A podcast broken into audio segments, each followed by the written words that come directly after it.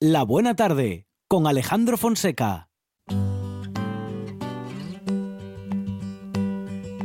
Blackbird singing in the dead of night. Take these broken wings and learn to fly. All your life, you were only waiting for this moment to arise.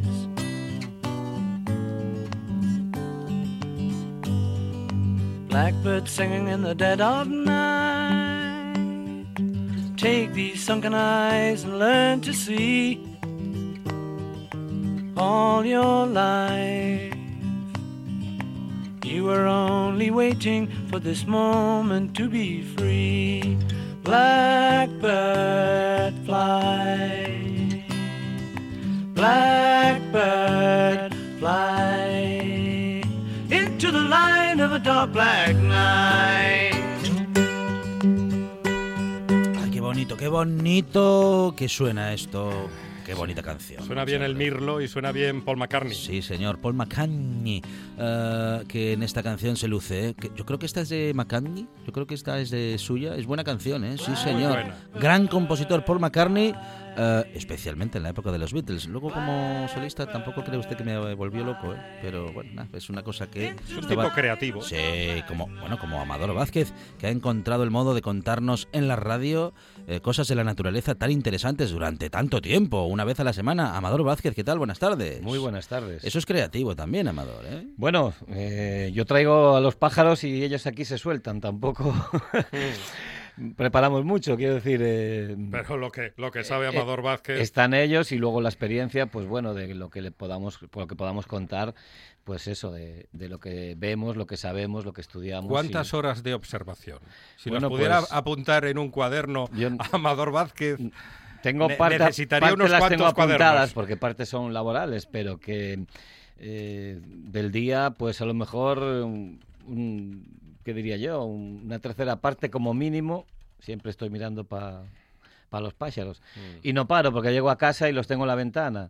Entonces, eh, estos que a días... veces vienen a saludar a la Sí, sí, no, estos días tengo un gorrioncillo joven que viene, una gorriona que viene a dormir allí entre las jardineras. Ah, Está gorriona. protegida, una gorriona de un poco despeluciadilla y como allí tiene comida, pues viene, se come, pega el, el agape y luego se queda allí entre las jardineras durmiendo, va a pasar la noche cuando está muy frío, allí, allí aparece. Sí, sí, muy curioso. Mire, oh, Y es siempre la misma Entonces, gorriona. eh, sí, en este caso repitió varias noches y qué bonito. viene y va, pero tengo un montón de gorriones que vienen a, a las jardineras que tengo en la ventana a, a comer, a comer, tienen, tienen bebederos también y vienen, se Eh, beben, Ellos lo comentan. se lavan, toman el sol, comen Yo voy a casa de a casa a casa Amador, que Sí, ahí se sí, come sí, bien. sí, se corre la voz, se corre la voz porque hay veces que vienen ondanadas, vienen andanadas de gorriones, sí, sí, sí, hay grupos grandes, ¿no? Eh, está muy bien que podamos tener las aves cerca de casa y, y nos fijemos, ¿no? Por eso digo que yo prácticamente estoy continuamente mirando para el cielo, mirando los árboles, mirando las plantas, ya sea por trabajo o ya sea porque voy paseando y veo pasar las garcillas de Gijón o, o el Milano que el otro día me pasó por el coto tranquilamente. Milana bonita. El Milano, el Milano negro pasó ahí planeando por encima de, de los edificios y, y hace nada también el halcón peregrino se tiraba hacia las palomas delante de mi casa. Entonces, bueno, Qué espectáculo. es, es difícil no poder, no ver, no estar pendiente de las aves cuando uno las conoce y hasta las urracas que vienen a los canalones a, a sacar el musgo y a rebuscar y coger insectos debajo de ese musgo que hay en los canalones que ayudan también un poquito. Luego us- usted va por la calle y empieza a ver trocitos de musgo en el suelo y dice, ¿de dónde habrá salido esto? Pues mire usted para arriba que estará la urraca con el pico sacando del canalón todos esos eh, trozos de musgo para debajo eh, coger, pues eh, sobre todo insectos, ¿no? La Larvas. pega es espabiladísima. Son muy listas, son muy listas. Es uno de los Yo les pido más inteligentes. mejor puntería a ciertos pájaros, eso sí. Porque, en, en el, en el tendal de ¿Quién vez en dice- cuando me dejan algún regalito. ¿Quién le No. dice usted que no tiene buena puntería? Pero es que usted- es el concepto de buena puntería que usted Para- lo está claro, aplicando para- mal en este para, momento. ellos, para ellos es buena Los puntería. pájaros tienen una puntería Pero- perfecta para los además- automóviles oscuros Eso es. eh, y para los decir. y para ciertos tendales. No pueden Algunos. ver una camiseta, una camiseta en concreto, una camiseta negra que tengo. Ah, siempre-. Les da igual cae. el color, les no, da no, igual no. el color. Siempre cae en esa camiseta. Bueno, será que la atiende usted mucho. La usa demasiado y está siempre en el tendal. Siempre le toca la misma. No, los, como son animales de costumbres, pues eso, usan hasta a veces los mismos sitios para excretar. Las gaviotas son un peligro porque lo hacen en vuelo y van pasando y de repente, pues torpedos, ¿no? Ostras, lo de las gaviotas y, ya y a veces es son, son gordos, ¿no? Entonces, bueno, de destrucción como masiva. decía, como decía Juan, lo- los coches blancos, negros, amarillos, y les da igual. ¿eh? Como le toque el sitio donde se posa siempre, es fácil que, que tenga cagadas, ¿no? Entonces, bueno, eh, es, es impepinable. ¿eh? Cuando, Así es. los- cuando los animales van a un sitio con- Claro. concreto, de forma continua, pues por eso tenemos ese problema con Te- las te palomas en vuelven la ciudad. albino de repente. Claro, pero eso tenemos esos problemas en la ciudad, porque hay sitios que usted pasa y siempre están llenos de cagadas de paloma. ¿Por qué? Porque las palomas tienen ese sitio pues como un, un- un lugar donde se posan con frecuencia, ¿no? Un cable eléctrico, un borde de un tejado, cualquier sitio donde pues que una y otra vez 200 palomas cagan, pues es normal que esté siempre lleno de excrementos y ahí es donde el ayuntamiento pues tiene que hacer esa labor de bueno, pues de incidir más en estas zonas donde hay este problema, no echarle la culpa a las palomas, sino hacer su trabajo que es limpiar la calle, ¿no? Bueno, pues con Amador Vázquez, que es integrante del colectivo ornitológico Caraballera del Tragamón y también responsable de Picatuero Naturaleza, www.picatueronaturaleza.es. Estamos en esta buena tarde hablando de naturaleza. Por cierto, Amador, en Picatuero mm, hay, hay actividad, hay Eh, cositas. este fin de semana descansamos, tenemos la visita guiada en el Jardín Botánico el domingo a las diez y media. Eh, otra vez más tengo que decir que está completa ya, ya estaba completa el mes pasado. Eh, entonces, como, con- por culpa del COVID tenemos muy poquitas plazas, pues la gente se va apuntando con anterioridad y, y reservan y, y, bueno, hay varios meses ya cubiertos de antemano. Entonces, bueno, eh, allí estaremos con el colectivo y dos horas de recorrido por el Jardín Botánico. Mm, dan muy malo este domingo, no veo sé qué pasará. Dan van algo de lluvia fuerte, eh, entonces bueno, si está el tiempo muy malo, pues tendremos que dedicarnos a otra cosa, pero eh, si no, allí estaremos recorriendo el jardín, enseñando a todos los visitantes que participen, pues todas las aves. Tenemos alrededor de un centenar de aves que se pueden observar en el jardín botánico a lo largo del año, no todas a la vez, pero es increíble, es un, Estamos hablando de 25, bueno, un- unas pocas más ahora, 20 hectáreas debe de haber aproximadamente, unas pocas menos. Y, bueno, es un sitio tremendo, unos árboles viejos, hay zonas eh, con praderas abiertas, hay zonas con cultivos. Entonces, claro, toda esta con- conjunción de diferentes entornos botánicos pues permite que la variedad de aves se multiplique. ¿eh? Y de hecho hemos observado que en, en nuevos bosques que se han generado, bueno, ya hace años, pero que, que no existían, tipo bosques de coníferas, pues han aumentado los pajarillos que viven en estos bosques, ya sea el Qué carbonero bueno. garrapinos o el reyezuelo, ¿no? Mm. Aves que le gustan mucho las coníferas y que hemos notado que sus poblaciones han aumentado gracias a estos bosques nuevos que se han generado, ¿no?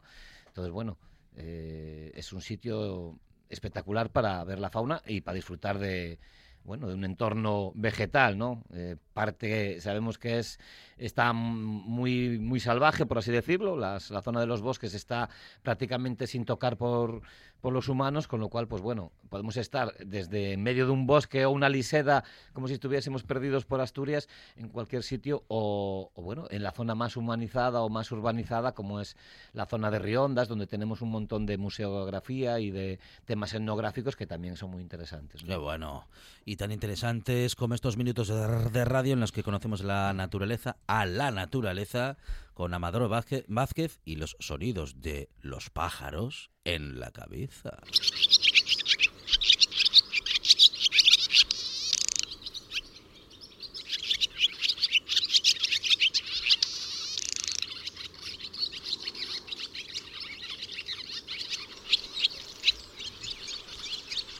Bueno, muy repetitivo el ¡Qué sonido. jolgorio! Eso, un jolgorio, y no son muchas las que lo están haciendo, o sea que son, Mm. son bastante llamativos, son chillidos muy agudos y luego esos más metálicos, como ese que soy yo ahora, ese que hace como si corriese el carrete de la máquina de escribir o algo así, ¿no? Sí. Eh, muy peculiar de esta ave, ¿eh? muy característico, que bueno, es un ave que junto con la eh, perdón, con la cigüeña son de las dos más emblemáticas de las aves migratorias, ¿no? Que en este caso es la golondrina, ya casi me adelanto.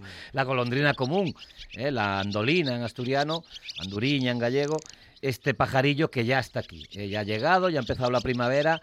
Hace semanas que ya hemos visto pasar algunas para Europa, eh, ya pasaron por aquí, pero iban en dirección a Europa. Pero ya estos últimos días ya tenemos... También que diga que para ir a Europa pasa por España. Bueno, Amador, ¿eh? pues Sí. como, la como los inmigrantes, ¿no? Muchos de ellos pasan por España para ir Efectivamente. Europa. Y vienen del mismo sitio, de África también, ¿no? Entonces, bueno, ya están llegando las residentes, las que se van a quedar por aquí. Y de hecho, la semana pasada hemos visto ya en algunas cuadras de caldones eh, meterse la pareja dentro de la cuadra donde Epa. hacen el nido. Ah, sí, Sí, sí, met- sí, es, es espectacular verlas porque además están continuamente saliendo y entrando. Y lo más espectacular es ver cómo la gente del medio rural sigue respetando, la mayoría, siguen respetando a este, este pájaro emblemático, ¿no? Siempre se dice cuando llega la cigüeña y la golondrina ya está aquí la primavera, ¿no? Entonces, bueno, eh, ya están aquí, ya las podemos ver por, por diferentes zonas de Asturias, desde la costa hasta media montaña, ¿eh? sobre todo cerca de pueblos donde encuentran mucho alimento. Además suelen repetir ubicación. Eh, bueno, son aves muy, muy fieles a su nido, incluso. Ya no hablamos de territorio, sino al nido en concreto, al que vuelven año tras año, ¿no? Y de hecho, el- si se respetan, pues hay generaciones y generaciones de golondrinas que siguen volviendo al mismo nido exactamente, en aquel alféizar, en aquella zona de, determinada donde lo hicieron sus progenitores ya, bueno, pues eh, de varias generaciones, ¿no? Una ave no muy grande, mm, 19 centímetros, pero con una envergadura potente. ¿eh? Hablamos ya de 35 de centímetros de envergadura de ala. Alas, bueno, muy largas, eh, afiladas, eh, simulando un poco una, una hoja de una guadaña. Y la cola horquillada, ¿eh? tiene dos plumas en los laterales de la cola que, se, que forman una horquilla perfecta, preciosa. A veces cuando llevan la cola abierta, cuando vuelan, pues se ve muy bien esas dos plumillas que, bueno, posadas se notan menos, se camuflan más con, con el resto de la cola. De tonos azulados metálicos por encima, babero rojizo y por abajo blanca sobre todo. ¿eh? Eh, las puntas de las alas suelen ser negras. Una ave espectacular, eh, tanto en su forma de vida como en su vuelo, como en su colorido. ¿eh? Ese pecho, ese babero rojo que tienen en el cuello, muy llamativo, el pico finito, finito y un poco curvado. Eh, recordemos que junto con otro grupo de aves como son los aviones y vencejos, la golondrina, comen al vuelo, ¿eh? abren la boca y con esa boca grande que tienen, pues van cogiendo todos los insectos o cualquier tipo de eh, animalillo que esté volando. Son ¿no? muy hábiles. Muy hábiles, muy hábiles. Rapidísimas. Lo típico es verlas cuando está un día así un poco bochornoso de nube, pues rasantes sobre el agua, que hay muchos insectos que se levantan del, del agua y haciendo rasantes y haciendo vuelos rápidos por encima del agua. De todas formas, de- del grupo de, de estas aves, de las golondrinas, aviones y vencejos, no es la más eh, de vuelo más rápido, más espectacular. Sí maniobra muy, muy espectacularmente. Esa cola que tiene en abanico le permite pues hacer quiebros muy rápidos, y, pero no es la más rápida. ¿eh? El vencejo y el avión son bastante más rápidos en sus, en sus vuelos de alimentación. Como digo, parejas fieles, sitio fiel. Hablábamos de mm, 35 centímetros de envergadura y bueno, la longevidad es bastante grande. Pueden vivir hasta 5 años. Eh, ¿Qué pasa? Que las golondrinas, bueno, como decimos, son una de las, em- de los emblemas de las migraciones de aves y, claro, tienen que recorrer miles de kilómetros para llegar a sus zonas de cría y pueden, bueno, pues tener muchas vicisitudes por el camino y quedarse algunas de ellas, ¿no? También cuando a la hora de criar es fácil que algunos de los pollos caigan al suelo y no sean capaces de levantarse. de- eh, recordemos que tienen las patas muy cortitas, casi, bueno, atrofiadillas. Eh, más que nada son las manos, los, las garrillas para agarrarse, pero no son aves que no caminan apenas, ¿eh? solo se posan y luego van trepando con las, con las garras. ¿no?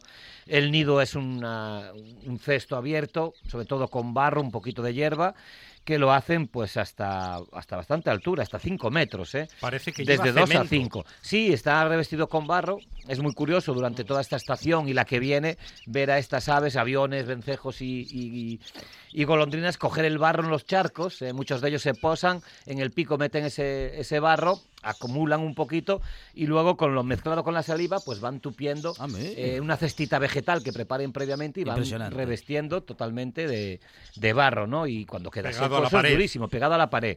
En el caso del avión es una entrada circular pequeñita, en el caso de la golondrina es como una entrada más abierta, ¿no? Ah, como si tuviese un mirador. También hace, también se puede diferenciar. Sí, sí, sí. la- En- en- en- prácticamente todos los nidos de las aves son diferentes. Cada uno hace una cosa específica, diferente, sí, diferente. sí, sí, Sí, sí. sí, y los sí. vencejos se meten en agujeros.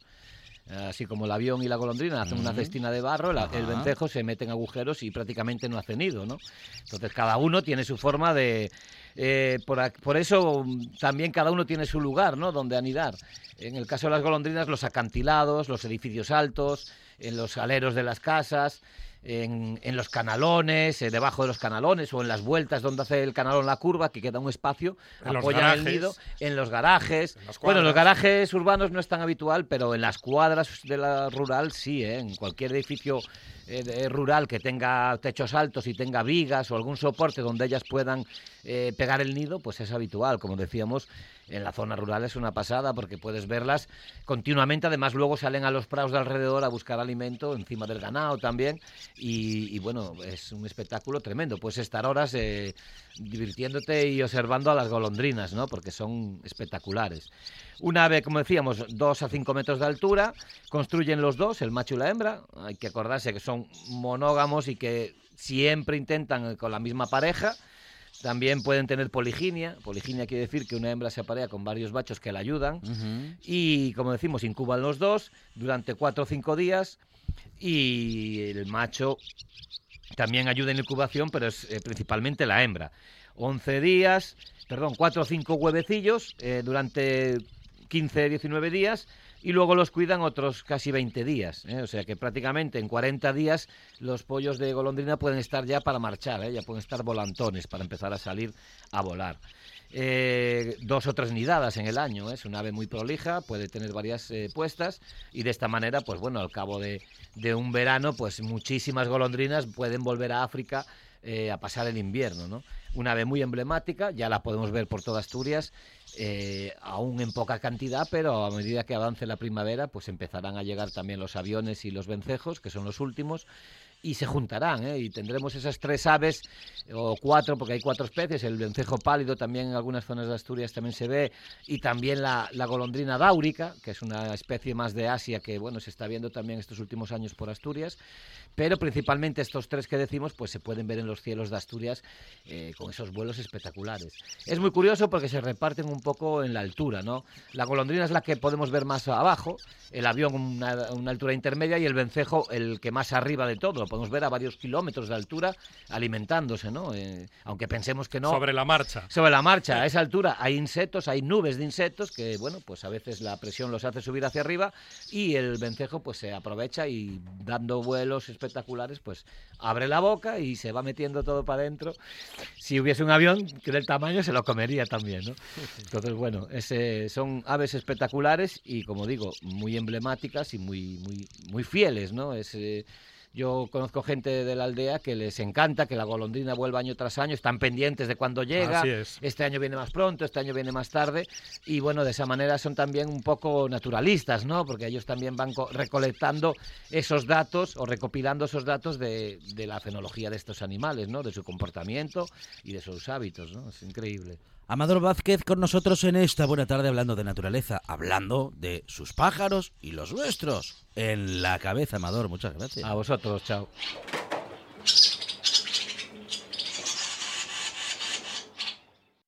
Un programa de viajes, turismo, aventura e historia lleno de contenidos didácticos con los que aprender y divertirse. Un escaparate turístico donde se incluyen información sobre casas rurales, hoteles, gastronomía, turismo de aventura, senderismo, Voy a festivales. volver a salir y quiero que me aplaudáis como si fuera yo que sé. Un buen día para viajar. Un programa de apoyo al sector turístico de Asturias. Los sábados y domingos de 8 a 10 de la mañana.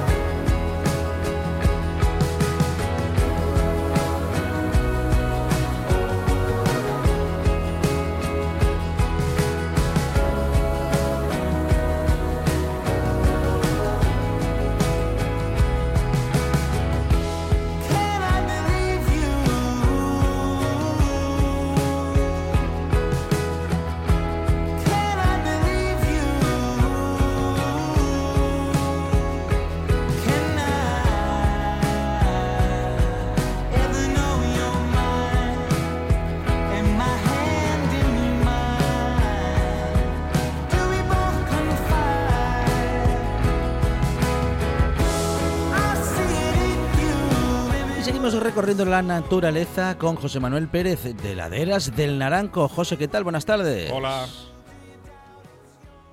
¿Qué tal Alejandro, Monchi? ¿Cómo estáis? Muy bien. Muy bien. Preparados para seguir hablando de naturaleza y contigo aprender muchísimas cosas de, bueno, pues de jardinería y de agricultura, eh, José, porque, bueno, en fin, eh, de todo ello tú tienes mucho conocimiento y sobre todo, pues una pasión por ello, ¿no?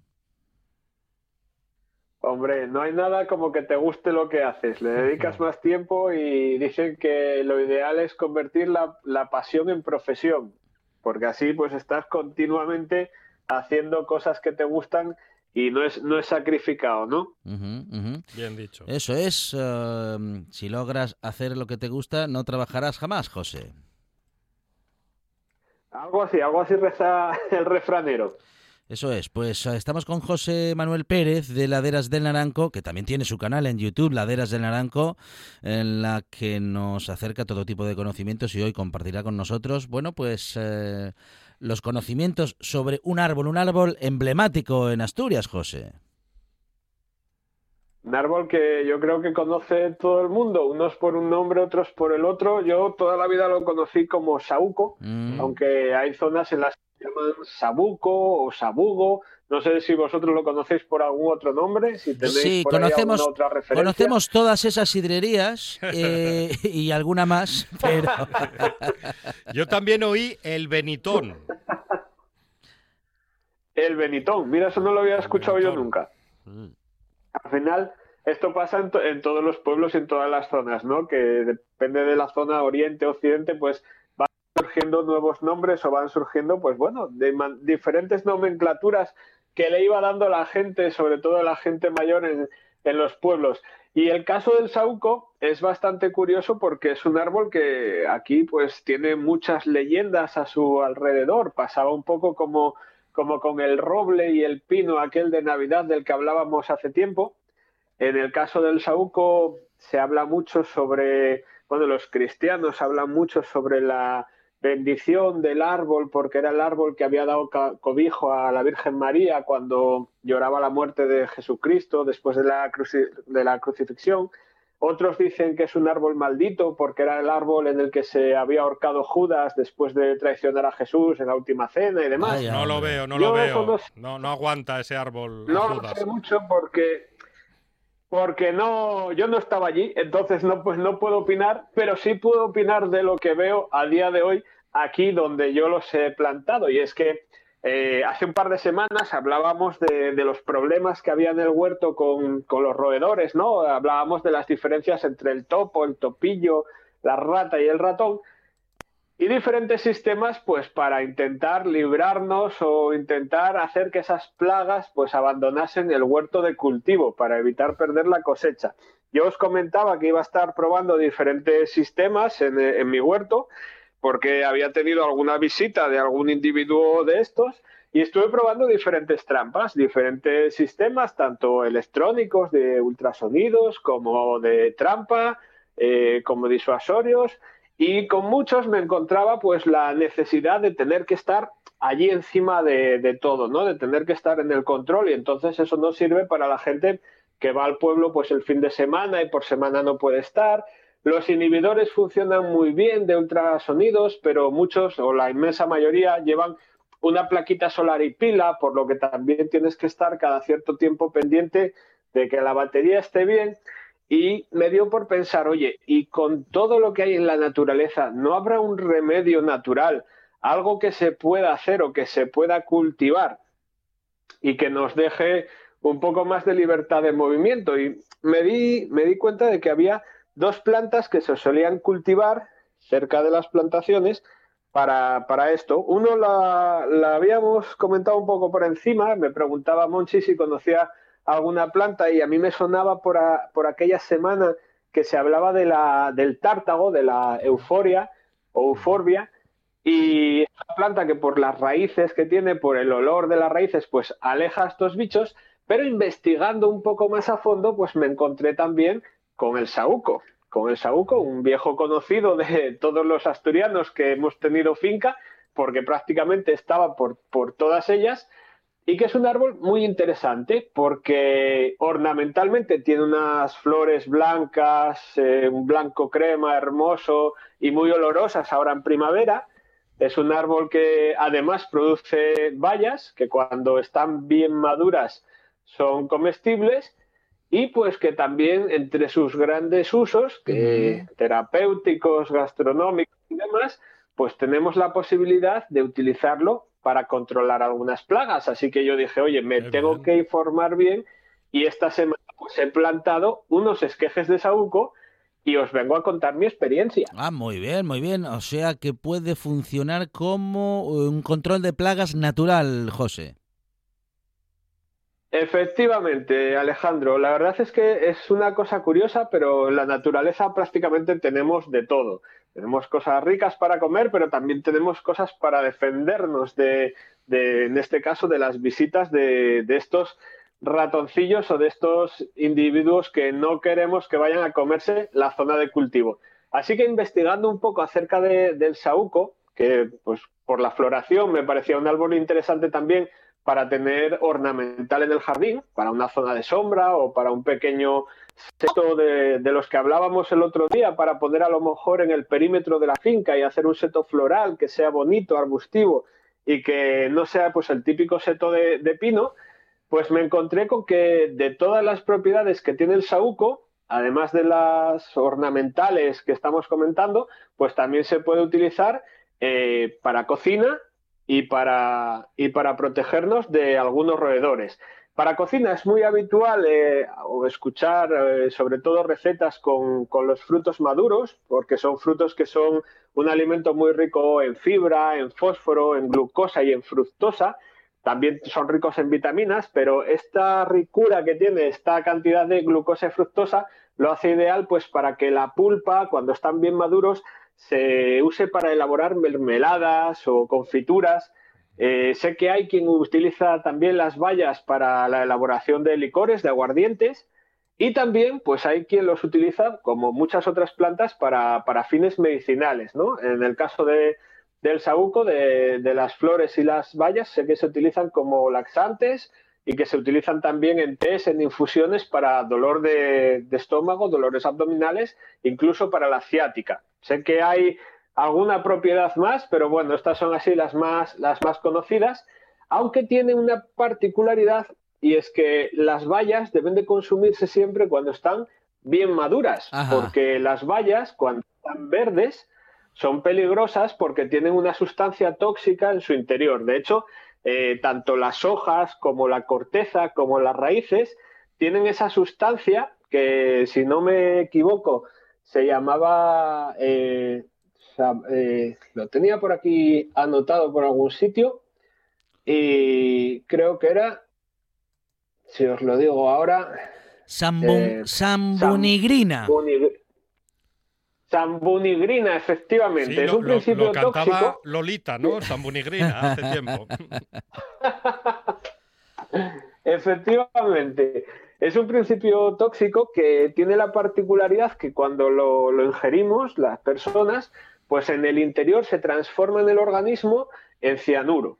Por lo tanto, pues no es recomendable comerlo porque nos vamos para el otro lado. Sí. Entonces, ¿qué pasa con, automáticamente nos vamos para el otro lado. Esto pasa un poco como con las semillas de las manzanas, ¿vale? Que se decía o se dice, y es verdad que las semillas de las manzanas son tóxicas, pero bueno, normalmente pues las personas no nos comemos las semillas y además habría que comerse una cantidad grande. Pues con esto pasa lo mismo, es muy raro que alguien se coma el fruto verde o se coma las hojas porque pues aparte de que tienen un mal sabor, ya sabemos de mano que son tóxicas y habría que comer también cierta cantidad. Pero bueno, sí que es importante tenerlo en cuenta porque, por ejemplo, si lo utilizamos en el cierre de una finca, tenemos que evitar pues que tengamos animales de pasto como vacas, ovejas cerca, porque sí que podrían llegar a comerse los brotes de las hojas o los frutos verdes y eso sería importante cierto control. Pero ¿qué pasa? Si este árbol eh, tiene este problema, tampoco tenemos que cortarlo directamente, bastará pues con evitar comer los frutos o evitar tener animales de pasto cerca.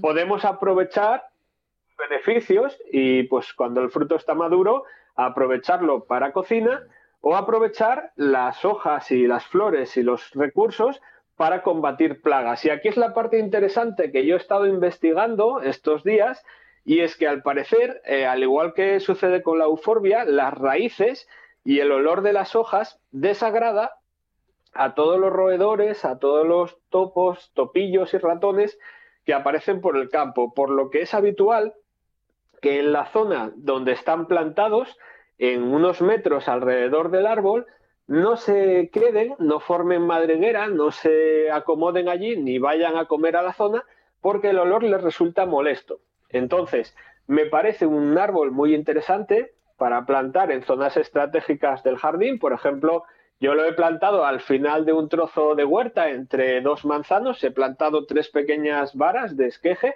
para que me sirva un poco de barrera protectora de entrada a esa zona de la, de la huerta de cultivo.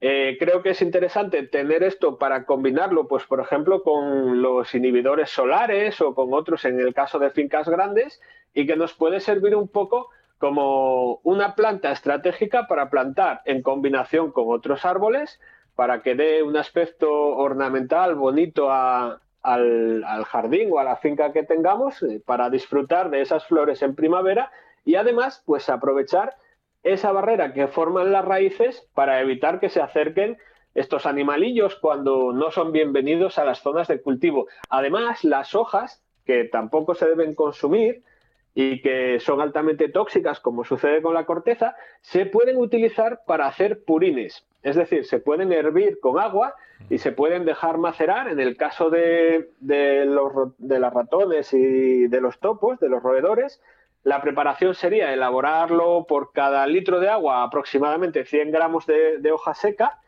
se dejaría macerar bien y se utilizaría para regar la zona donde suele estar la plaga, es decir, la zona por donde vemos esos montoncitos de tierra que levanta el topo, o donde vemos los pequeños agujeros por los que aparece el topillo, lo podríamos regar bien con ese, con ese preparado y el olor les desagradaría y abandonarían la zona.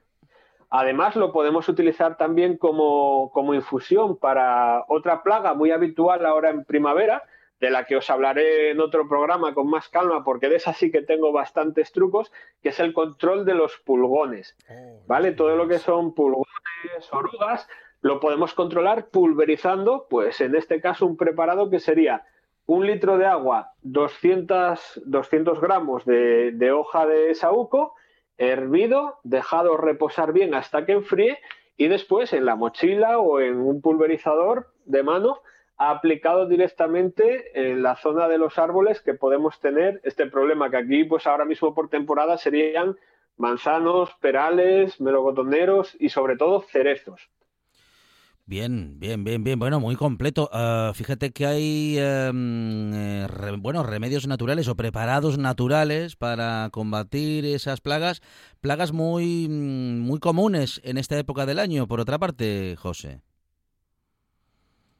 Efectivamente, ahora ya sabéis que con la primavera se despierta todo en la naturaleza, que los árboles empiezan a vestir esas flores bonitas que tienen, empiezan a salir los brotes de hoja y claro, todos esos bichillos que se alimentan de los brotes aparecen también porque les estamos preparando un buffet libre. Están viendo ahora todos los platos combinados salir a la vez y dicen, ha llegado el momento del festín. Pero para eso estamos también los jardineros, los agricultores y todos los apasionados de la jardinería pendientes para asegurarnos de que nuestras plantas están en buen estado y controlar esas plagas para evitar, oye, pues que no tengamos luego problemas para cosechar los esperados frutos. Todos estos secretos de mm, jardinería y de agricultura los podemos tener muy presentes y bueno, pues conocer más en profundidad también en el canal de YouTube de Laderas del Naranco con José Manuel Pérez, que como decimos tiene su propio canal y en él podemos ver todo esto que nos cuenta y muchas más cosas. José, em, eh, bueno, nada, quedamos pendientes para la próxima semana y si te parece podemos hablar de esas flores que se, que se comen. Digo que podemos hablar también de esas flores que se comen, eh, José. Efectivamente, porque mira, como curiosidad, aparte de lo malo y de lo bueno que tiene el saúco, tiene también cosas curiosas que están muy de moda ahora, que es que se comen las flores. ¿eh? Algo que está muy de moda en gastronomía moderna. Se utilizan, eh, en este caso, tanto para aromatizar pues mermeladas, tés, helados, eh, incluso algo muy curioso que leí yo y que a mí me, gusta porque tengo una curiosidad con, ese proyecto, que es macerar entre vino esas flores para que le den un sabor más añejo. Pero bueno, yo de estas cosas de cocina tampoco sé mucho, eso os lo pueden contar mejor Cefe o Darío, que son unos cracks. Yo os voy a contar todo lo que sea para conseguir el producto, el fruto, y luego ellos que lo elaboren como quieran. A mí las flores me gustan ahora para ver en primavera, pues son muy bonitas. La verdad es que abres el paisaje, te levantas por la mañana y ves el campo entero florido, es una maravilla. Pero para comer donde esté una buena fabada, pues que, tiende, que tiemble toda la cocina moderna esta. ¿eh? José Manuel Pérez y sus laderas del Naranco, que en esta buena tarde eh, nos enseñan cada semana qué, cómo hacer para tener un bonito jardín y qué hacer eh, si queremos practicar un poquito de agricultura de entre casa. José, muchísimas gracias. Un abrazo. Un abrazo. Gracias a vosotros y nos vemos en el canal de YouTube. Seguramente esta semana subiré el vídeo con la plantación de los esquejes del saúco, así que si alguien tiene dudas o quiere salir de dudas con alguna cocina más, le invito a verlo. La buena tarde con Alejandro Fonseca.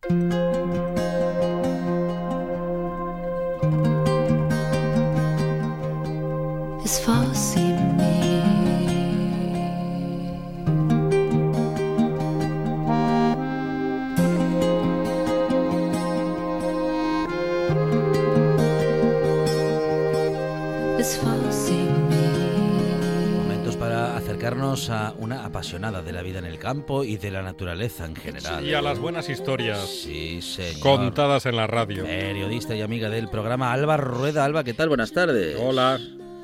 ¿Qué tal, Alejandro Monchi? ¿Cómo estáis? Buenas tardes. Pues con ganas de seguir cuidando la naturaleza, aunque es algo que a veces mm, nos cuesta mucho trabajo porque nos tenemos que rebelar contra algunas decisiones, eh, Alba. Bueno, tenía un par de historias, pero un par de historias para poner un poco ejemplo de cómo las personas en nuestra relación con la naturaleza y con nuestro entorno somos capaces de lo mejor y de lo peor. Entonces, si os parece, como no tenemos mucho tiempo, hoy os cuento cómo somos capaces de lo mejor y la semana que viene os cuento cómo somos capaces de cosas no tan buenas, pero espero ir teniendo alguna buena noticia con respecto a ese tema. Lo dejamos ahí. Pero en todo caso vamos a hablar, venga, misterio, vamos a hablar de árboles, ¿no? Mm. Y de cómo nos relacionamos con los árboles. Entonces empezamos por lo bueno, que yo soy, ya sabéis, soy una optimista y redenta. Hoy por lo bueno, por cómo las personas somos capaces de movilizarnos, de unirnos y de defender a un árbol, por ejemplo. Mm. Es el caso de la carrasca de Lesina. Tenemos que irnos de viaje hoy a Huesca, ya que no nos podemos mover, pues en la radio tenemos esta capacidad de irnos de un plumazo a Huesca, a una zona que debe ser, bueno, estoy deseando conocerla, es el Parque Natural de Guara.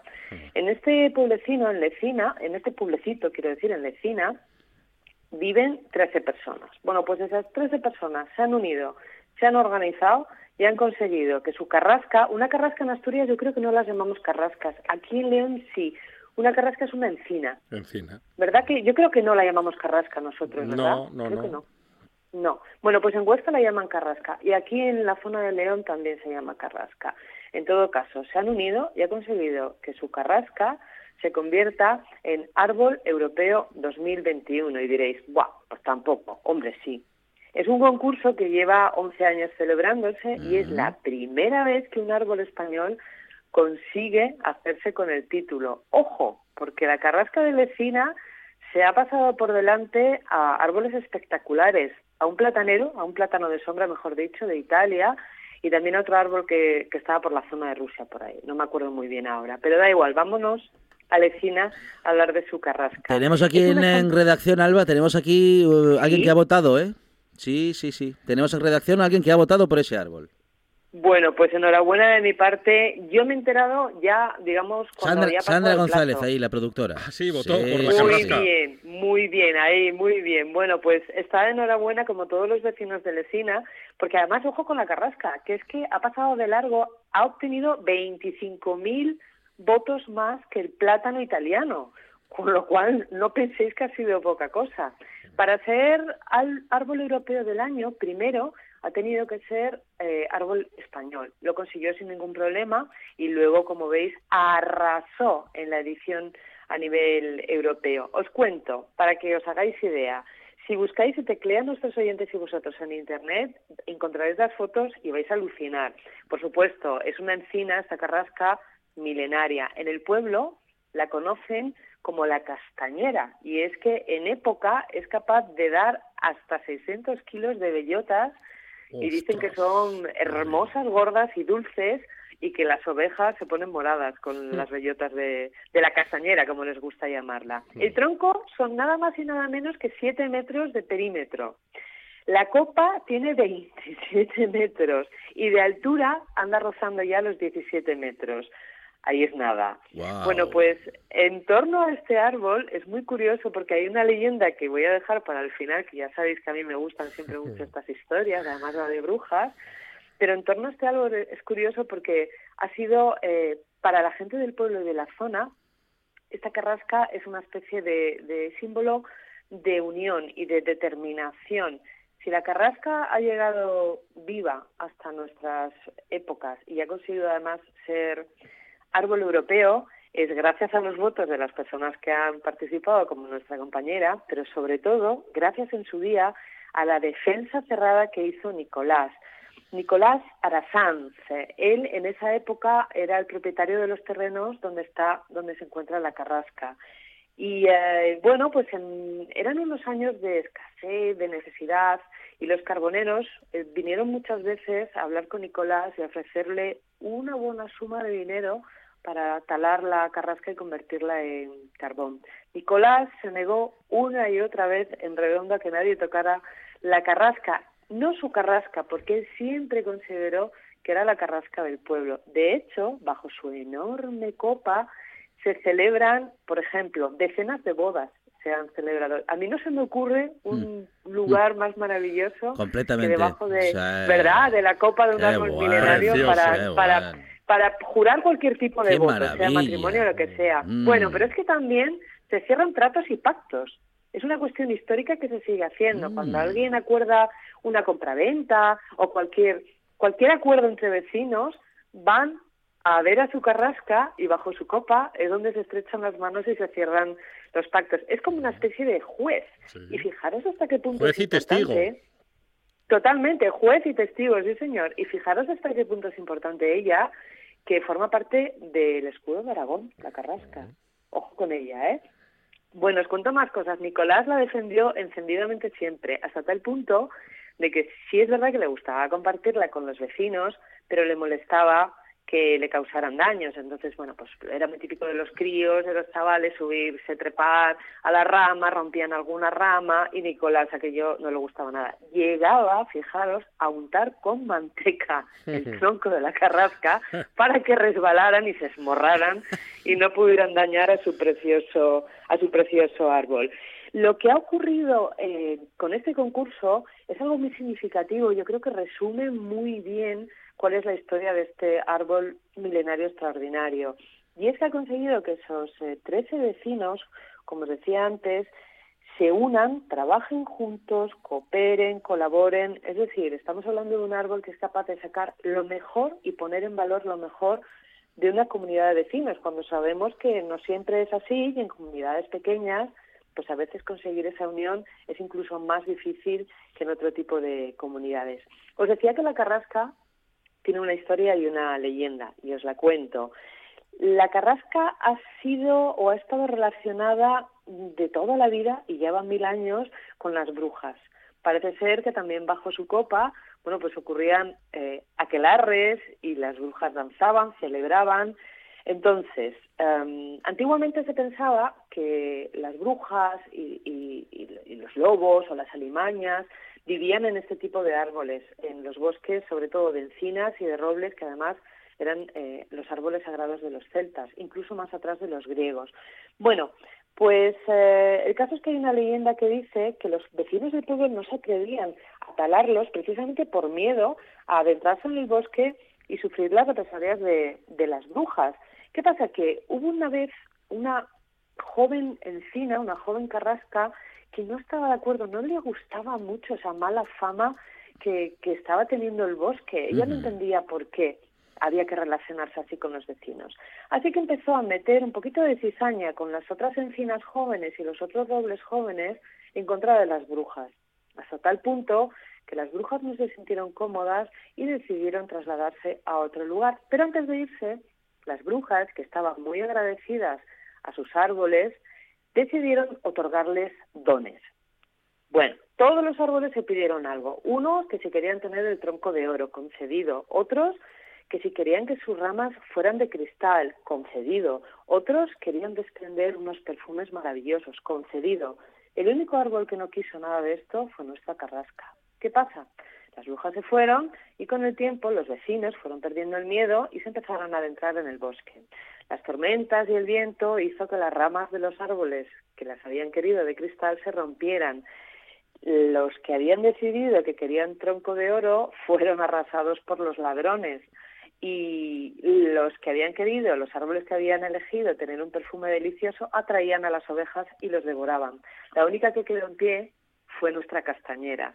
Y hasta tal punto se ha, vuelto importante que ese respeto que digo que, que merece se lo ganó en el momento en el que ella decidió no aceptar, no pactar con las brujas y no aceptar nada a cambio de su decisión. Así que como veis, estamos hablando de un árbol que tiene, parece, incluso personalidad propia y que yo en cuanto pueda moverme me voy a ir hasta la zona porque para los vecinos son conscientes de que este premio de árbol europeo 2021 va a suponer un empujón para la zona en el desarrollo rural y también en el turismo sostenible. Pues hay que ser como la castañera, como la carrasca, mm, eh, ser uno mismo, ser una misma, eh, bueno, pues todo lo auténtico, todo lo auténticas que podamos y pues sacar de nosotros lo mejor que podamos y aguantar el mayor tiempo que podamos en pie en este bosque. Alba Rueda con nosotros en esta buena tarde, también ahora con enseñanzas en sus historias. Alba, muchísimas gracias. Un beso. Muchísimas gracias a vosotros. Un besín y buena tarde.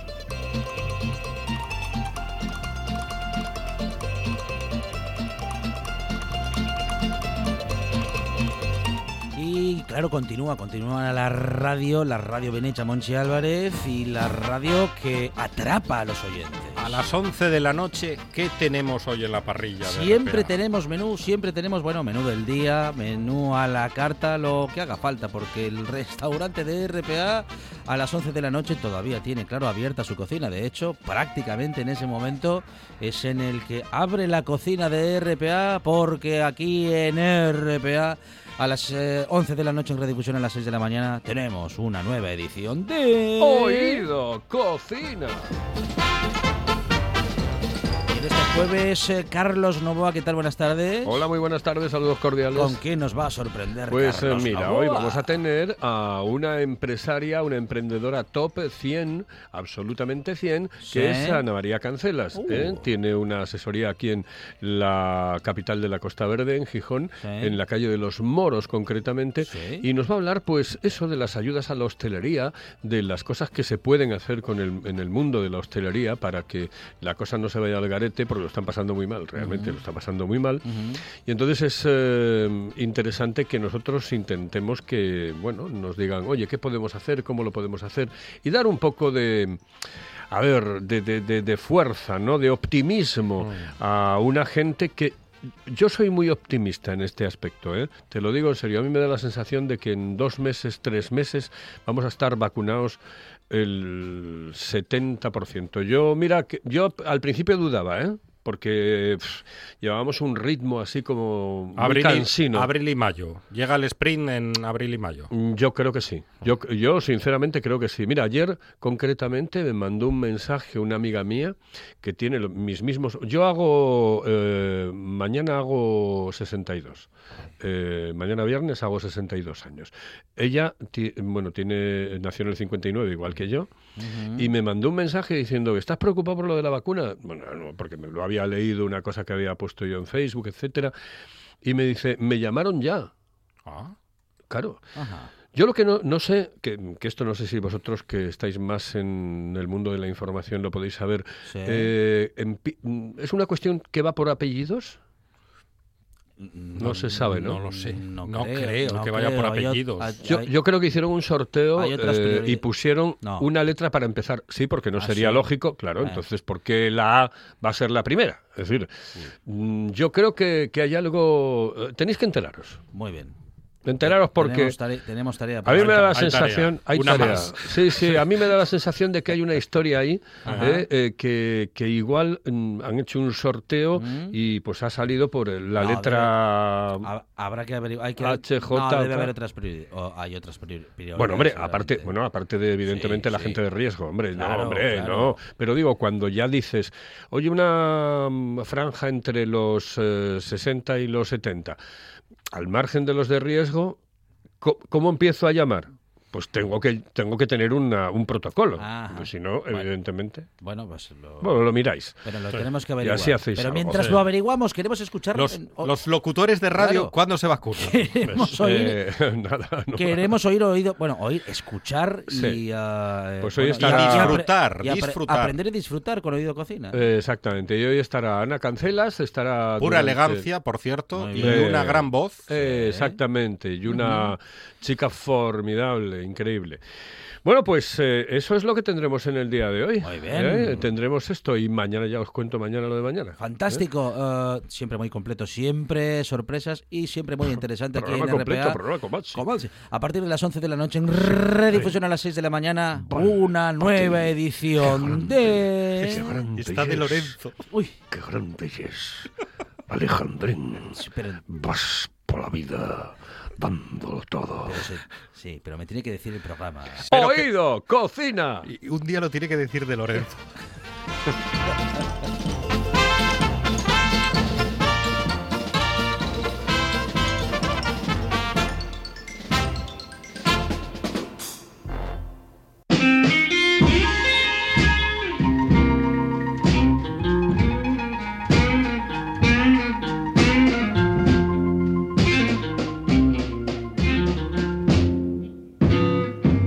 vamos a repasar todo lo que hemos tenido en esta buena tarde porque no llegaríamos a las 8 de la tarde, eh, momento en el que este momento, digo, en el que este programa termina justamente, en el que se inician eh, nuevamente las noticias y vamos a también a repasar los deportes. Tendremos también el noche tras noche y oído cocina, pero la buena tarde regresa, eso sí, mañana a partir de las 4 de la tarde.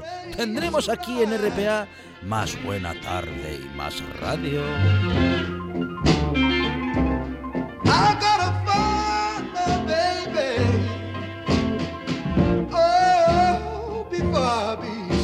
back.